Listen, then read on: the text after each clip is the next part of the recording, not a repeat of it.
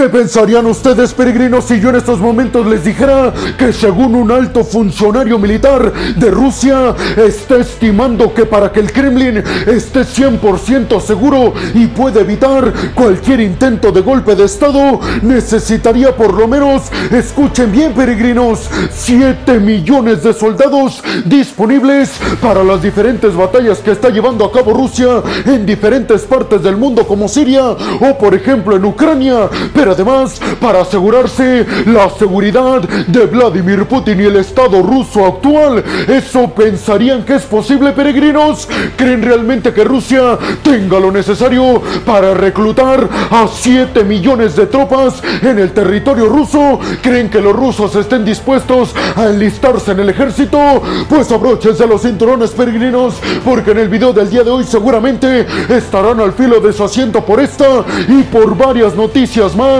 que seguramente harán que estén más informados que nunca. Yo soy Alejandro Peregrino, aquí arrancamos. Bienvenidos a un nuevo video de geopolítica en el cual, como ustedes ya saben, les voy a platicar lo más importante que ha acontecido a niveles diplomáticos y geopolíticos alrededor de todo el mundo. Y vámonos rápidamente con la primera noticia del día de hoy, peregrinos, que precisamente tiene que ver con lo que les acabo de adelantar hace algunos instantes. Y es que específicamente un alto funcionario diplomático y militar del Kremlin, que por cierto estuvo involucrado en las conversaciones de paz que se llevaron a cabo entre Rusia y Ucrania al principio de la invasión rusa, pues este funcionario aseguró que tiene el ejército ruso que tener por lo menos, escuchen bien, 7 millones de tropas disponibles para defender al Estado ruso y además para continuar con sus enfrentamientos en Siria y en Ucrania. Además especificó que ha sido un absoluto error depender de lo que hacen mercenarios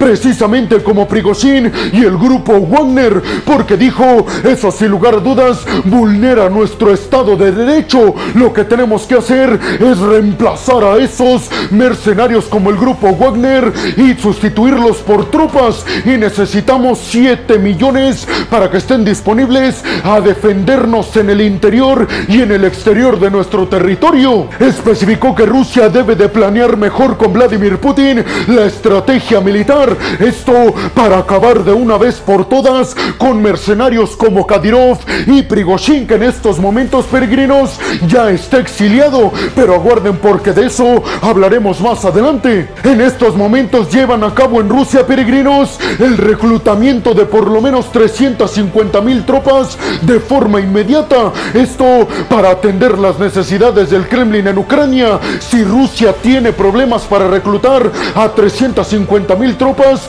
imagínense para reclutar al menos unos 6 millones más. Por eso se espera que sea prácticamente imposible de lograr este objetivo. Además, estarías dándole un golpe contundente a tu propia economía porque estarías sacando a gente productiva de los sectores de la economía más importantes y los estarías enviando al ejército. Además, les recuerdo, peregrinos, que en Rusia en estos momentos se está llevando a cabo una reforma militar en la que se estipula que de aquí a los próximos años Rusia debe de aumentar 1. 5 millones en sus tropas. Esto para reforzar la frontera entre Finlandia y Rusia, pero además para reforzar la presencia militar rusa en los cuatro territorios anexionados ilegalmente por parte de Rusia en Ucrania, Gerson, Zaporilla, Donetsk y Lugansk. ¿Ustedes qué piensan, peregrinos? ¿Creen realmente que Rusia tenga lo suficiente para reclutar a 7 millones de tropas? Esto para evitar un golpe de Estado en contra de Putin y también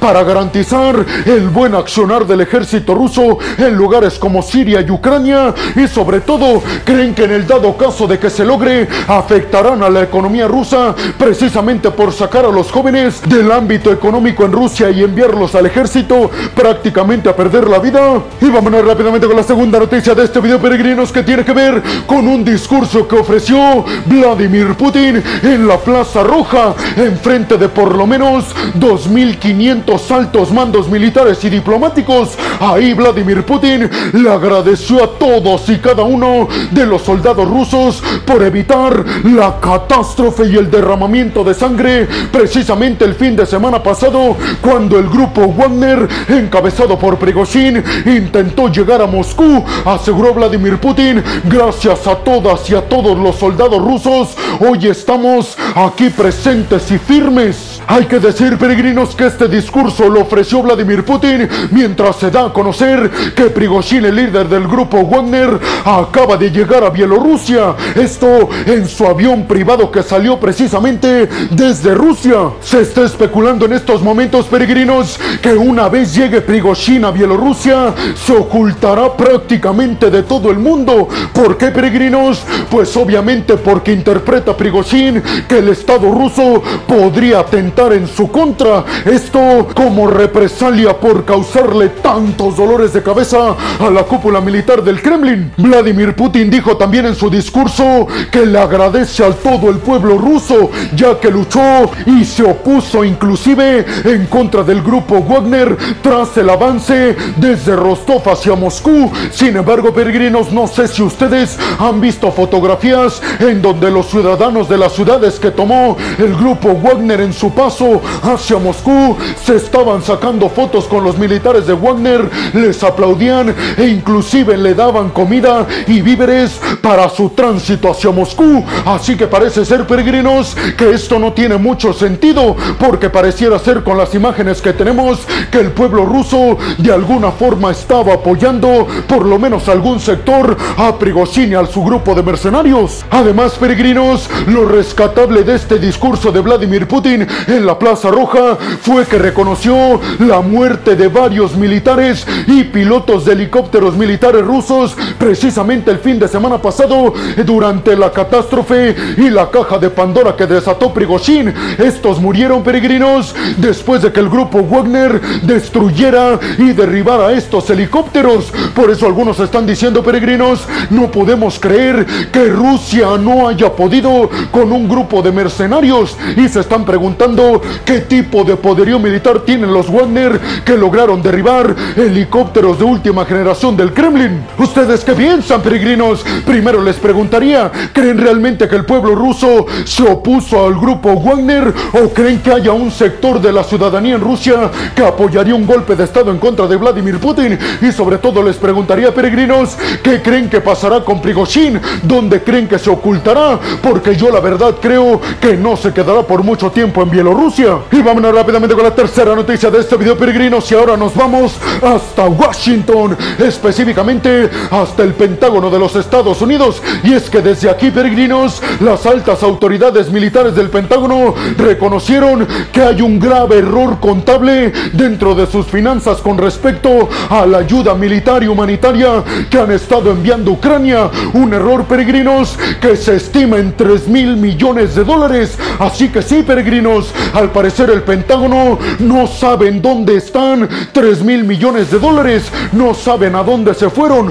porque al parecer no están ni en Ucrania ni tampoco en Estados Unidos. En total los números contables del Pentágono estipulan que han enviado y Ucrania ha recibido un total de 3 mil millones de dólares en ayuda militar. Sin embargo, los números representan una salida militar desde el Pentágono a Ucrania por 6.200 millones de dólares por lo que 3 mil millones de dólares están perdidos. Obviamente las altas autoridades del Pentágono aseguraron que van a arrancar de forma inmediata una investigación a fondo sobre este tema y que cuando sea resuelta la situación lo informarán a todos los medios de comunicación. Algunos piensan, peregrinos, que parte de este dinero llegó a las manos de Prigozhin. ¿Ustedes qué piensan, peregrinos? ¿Dónde creen que están estos 3 mil millones de dólares que tienen como error en la contabilidad en el Pentágono, en qué país creen que estén o creen que Ucrania ha de alguna forma